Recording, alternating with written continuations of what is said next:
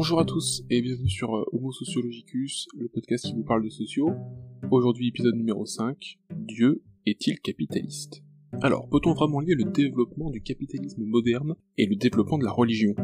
C'est le pari très osé qu'a tenté de réaliser Max Weber, qui est un sociologue allemand qui est mort en 1900.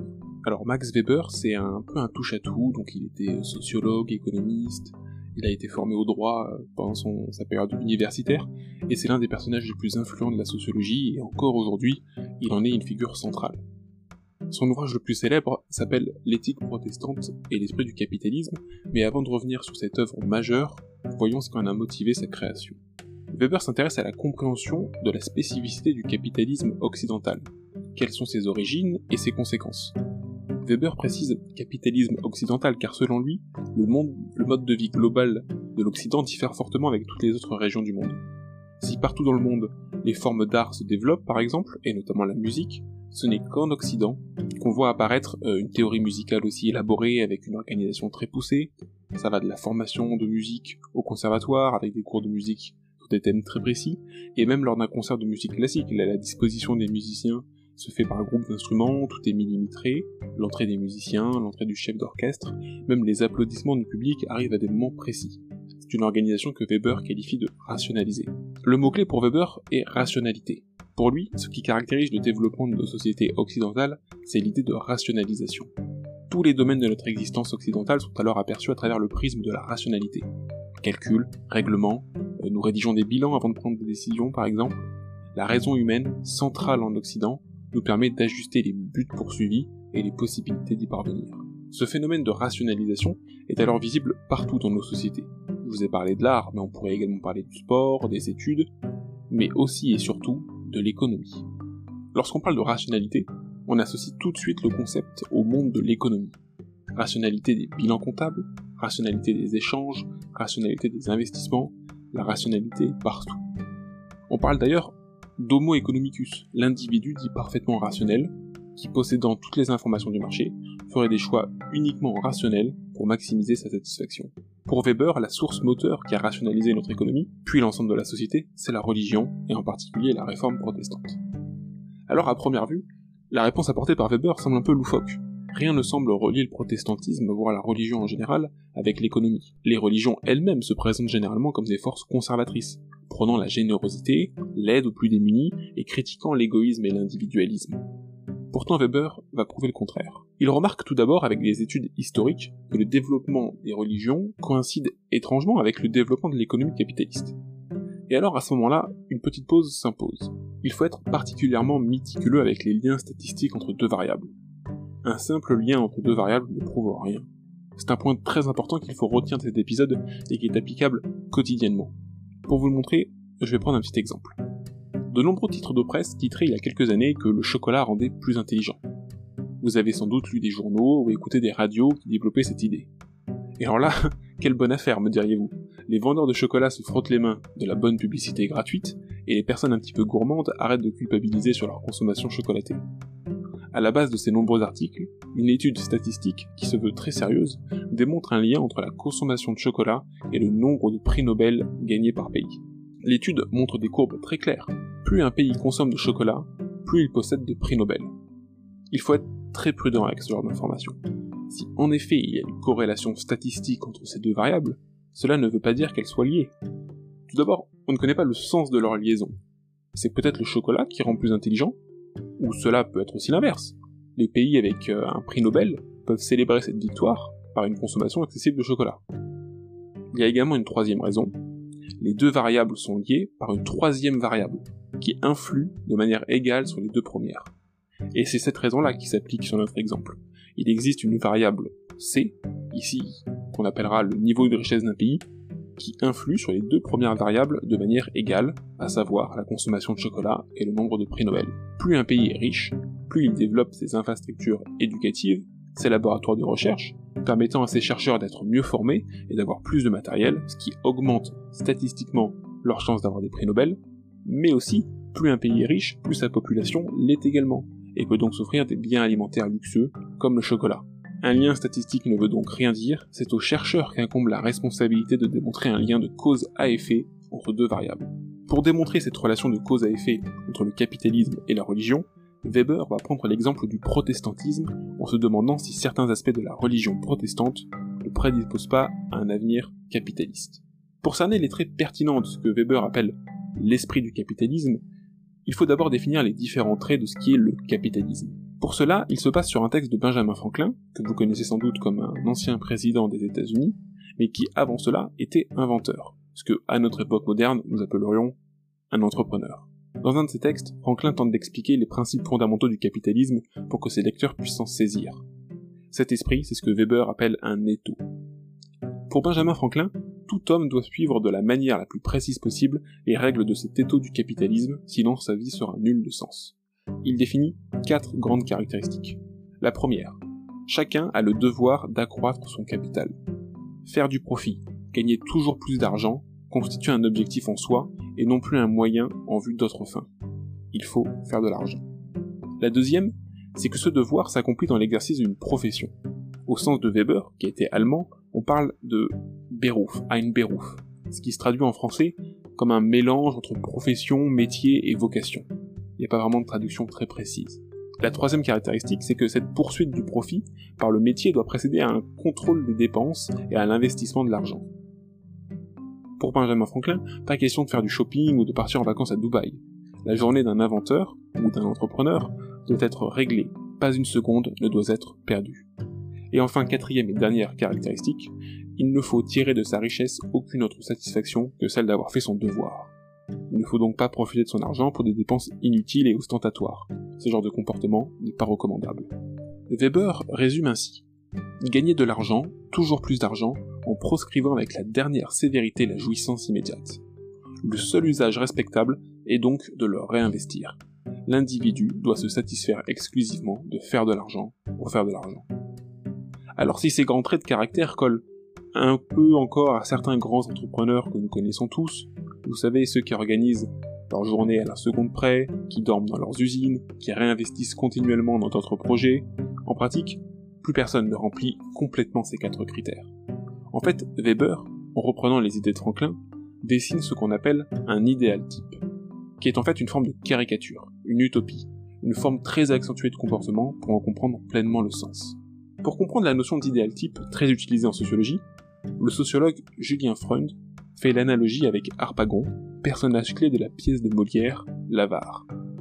Comme son nom l'indique, Harpagon est avare, il aime son argent. Dans la pièce, il ne cesse de recompter pièces d'or, de veiller sur son magot, de prendre du plaisir à toucher et à sentir son argent. Harpagon représente alors l'avare idéal. Il cumule tous les comportements qu'un avare peut avoir. C'est ce qui fait le comique de la pièce d'ailleurs. Pourtant, dans la vie réelle, même s'il existe des personnes égoïstes et radines, personne ne l'est autant qu'Harpagon. C'est à peu près pareil pour le capitaliste idéal de Weber. Il grossit et cumule les traits principaux et les articule entre eux pour faire un capitaliste parfait, qui pourtant est fictif. Après avoir vu l'idéal type de l'esprit capitaliste, nous allons nous tourner vers le monde de la religion pour ensuite voir les points de concordance entre religion et capitalisme. Dans le domaine de la religion, Weber se lance dans une analyse socio-historique des différentes formes de religion à travers le 19e siècle. Weber qualifie l'évolution des religions à travers le temps avec la formule suivante, le désenchantement du monde. Pour Weber, au fil du temps, les dieux ont été présentés comme étant de moins en moins présents, de plus en plus distants par rapport au monde. Par exemple, l'animisme, qui est une forme de croyance qui consiste à penser que chaque objet, que chaque être vivant, mais aussi que chaque élément naturel comme l'eau et le vent, est habité par une âme, une force vitale, était très présent dans la période antique. Elle l'est beaucoup moins aujourd'hui. Pendant l'époque gréco-romaine, l'extrême majorité des personnes, en Europe, étaient de confession polythéiste, c'est-à-dire avec des dieux multiples, un dieu de la guerre, un dieu de la mer. Petit à petit, les religions vont évoluer et se rationaliser. On va passer des religions polythéistes à des religions monothéistes, le christianisme, le judaïsme, le protestantisme par exemple. L'institution religieuse en général va se développer et créer des règles précises pour rationaliser la croyance. Ces règles sont par exemple les dix commandements gravés sur la tablette de Moïse, qui sont des règles strictes et pas du tout arbitraires. Mais aussi les horaires de prière, ou les jours de la semaine où il faut se rendre à l'église ou à la synagogue. Même dans l'architecture des bâtiments, la rationalité prend de la place. Les cathédrales se construisent sur des architectures précises, style gothique, romane ou baroque pour les églises catholiques. Globalement, la rationalité prend le dessus sur les explications magiques. C'est ça, le désenchantement du monde de Max Weber. Celui-ci prend un tournant très important avec la réforme protestante de Luther. Alors souvenez-vous, on avait déjà parlé du protestantisme dans l'épisode précédent avec Durkheim. Dans son étude sur le suicide, il développait l'idée que le nombre de suicidés variait en fonction de la religion des individus. Il démontrait donc que les protestants se suicidaient beaucoup plus que les catholiques ou que les juifs. Durkheim expliquait cette variation par l'encadrement de la religion vis-à-vis de ses sujets. Le protestantisme laissant une très grande liberté d'interprétation à ses croyants, ces derniers semblaient parfois perdus, manquant de repères. Ils se sentaient moins inclus dans la cohésion religieuse, ce qui amenait un suicide égoïste plus élevé. Au XVIe siècle, le réformateur religieux Martin Luther défend l'idée selon laquelle le salut ne dépend pas des œuvres, mais seulement de la foi. Luther mène une lutte sans relâche contre les indulgences des institutions religieuses au relent magique. Selon l'Église catholique, par exemple, il était possible de laver ses péchés avec des prières ou en faisant des dons ou des sacrifices, qui au passage permettaient à l'Église de s'enrichir considérablement. Pour Luther, le travail est une position décidée par le divin. Chaque individu doit donc l'accepter et se fondre pleinement dans son travail. Pour Martin Luther, dont la pensée sera complétée et poursuivie par Jean Calvin, qui donnera naissance au mouvement du calvinisme, quelques années plus tard, la foi en Dieu ne se traduit pas par des dons ou par le nombre de prières, mais uniquement par sa croyance personnelle qui passe par le travail. Seul le travail acharné, la vie austère et le succès professionnel rendent gloire à Dieu. De ce fait, s'enrichir ne devient plus un péché capital, mais le signe absolu d'être un bon croyant. La volonté de Dieu et de l'homo economicus coïncident désormais. À la lumière de ces explications, et de ce cadrage de l'esprit protestant et de l'esprit euh, du capitalisme, de l'idéal type capitaliste, il semble assez simple de faire le lien entre les deux. Le protestantisme, encourageant les individus à chercher eux-mêmes les signes de Dieu, se jette corps et âme dans le travail et dans leur position professionnelle, que l'individu pense être un cadeau divin. Il tient alors une comptabilité précise, cherche les meilleurs investissements et cherche à développer son capital. Bref, il devient un capitaliste pur sucre. Malgré le lien évident, Weber met en avant dans son ouvrage, et il est important de le préciser ici, qu'il n'y a pas de volonté de la part du protestantisme de développer l'économie capitaliste. C'est peut-être l'une des choses les plus importantes à retenir de cet épisode, mais à aucun moment la religion protestante a voulu, de manière explicite, développer la rationalité d'une économie, et encore moins euh, la rationalité d'une société. Les protestants ne sont d'ailleurs pas tous de fervents supporters du capitalisme économique, qui a son lot de défauts. Le point important est donc de comprendre qu'une volonté, comme celle du protestantisme et de la réforme protestante, peut amener des conséquences non recherchées, comme le développement économique de l'esprit du capitalisme. Et à contrario, les causes d'un phénomène sont parfois très implicites, comme c'est le cas ici. À travers cette étude et cette démonstration de la rationalité de la société, Weber élargit sa pensée à tous les champs, notamment le monde politique. À ses yeux, la politique se définit à travers le terme des dominations. Pour lui, la politique, c'est la domination des uns sur les autres. Mais cette domination, elle ne peut pas être brutale et forcée. Il faut au moins un peu que la domination repose sur une forme de légitimité. Weber va alors dessiner trois grands modèles de rationalité. Le premier modèle, c'est la domination rationnelle. Elle repose sur l'adhésion aux traditions et aux croyances communes. Par exemple, c'est la tradition du pouvoir monarchique sous l'Ancien Régime. On croyait alors que le roi avait du sang royal, ce qui lui donnait une légitimité à nous gouverner. C'est également aujourd'hui le cas pour le pape, dont les fondements symboliques, notamment religieux, ne sont absolument pas remis en cause par les croyants. La deuxième forme de domination est celle de la domination charismatique. Les individus d'une société abandonnent leur pouvoir envers un homme reconnu pour ses compétences exceptionnelles. Ces compétences peuvent être leur charisme, leur courage, leur intelligence, ou même les trois à la fois. Alors il s'agit ici d'individus tels que Adolf Hitler, Nelson Mandela, ou encore le général de Gaulle pendant la Seconde Guerre mondiale. Ces personnages montrent également que le choix du peuple de se tourner vers de telles compétences se déroule souvent lors de périodes politiques très troublées, guerre, crise économique, apartheid ou encore famine. Enfin, la dernière forme de domination, la domination légale rationnelle, est aujourd'hui la plus célèbre et la plus commentée. Pour cette forme de domination, Max Weber explique que le pouvoir et la domination d'une personne reposent sur la validité d'un certain nombre de lois et de règlements. Les règles électorales, par exemple, confèrent des pouvoirs aux personnes élues, comme c'est le cas pour notre président de la République ou pour n'importe quel élu. Ce mode de domination se traduit par une description précise du poste qu'occupe le dominant, de ce qu'il peut faire ou ne pas faire, où s'arrête son autorité et son pouvoir, quels sont ses devoirs? Cela signifie aussi que le pouvoir ne lui appartient pas, il ne peut pas le transmettre à ses enfants, ou le garder de manière indéfinie. Il y a une date de validité. Cette forme de domination est la plus développée dans les pays du monde, et principalement en Occident, avec en parallèle la création de bureaucraties puissantes et d'administrations publiques.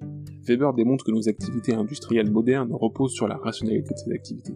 Une fois encore, ces formes de domination sont des idéotypes, et aucune ne correspond globalement au personnage que j'ai choisi d'illustrer.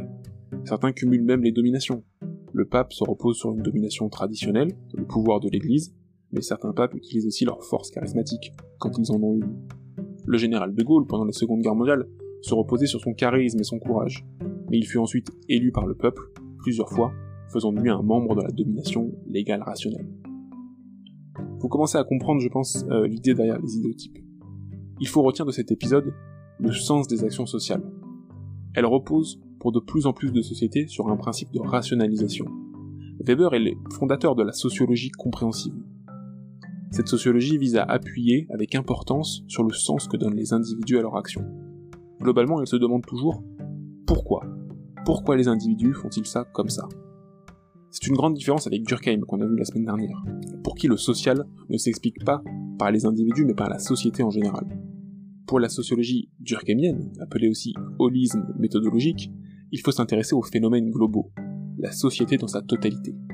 On ne comprend pas le suicide en s'interrogeant sur pourquoi telle ou telle personne s'est tuée, mais bien en analysant le phénomène dans sa globalité.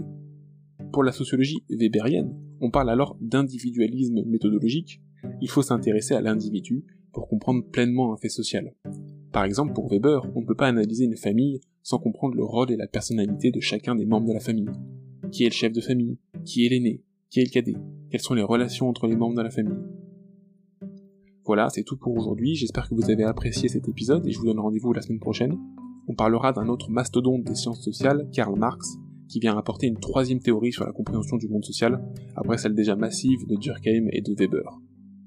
Je vous encourage également à me suivre sur Twitter, homosociologie, pour retrouver mes sources, me poser des questions ou simplement débattre autour des sujets abordés. À la semaine prochaine.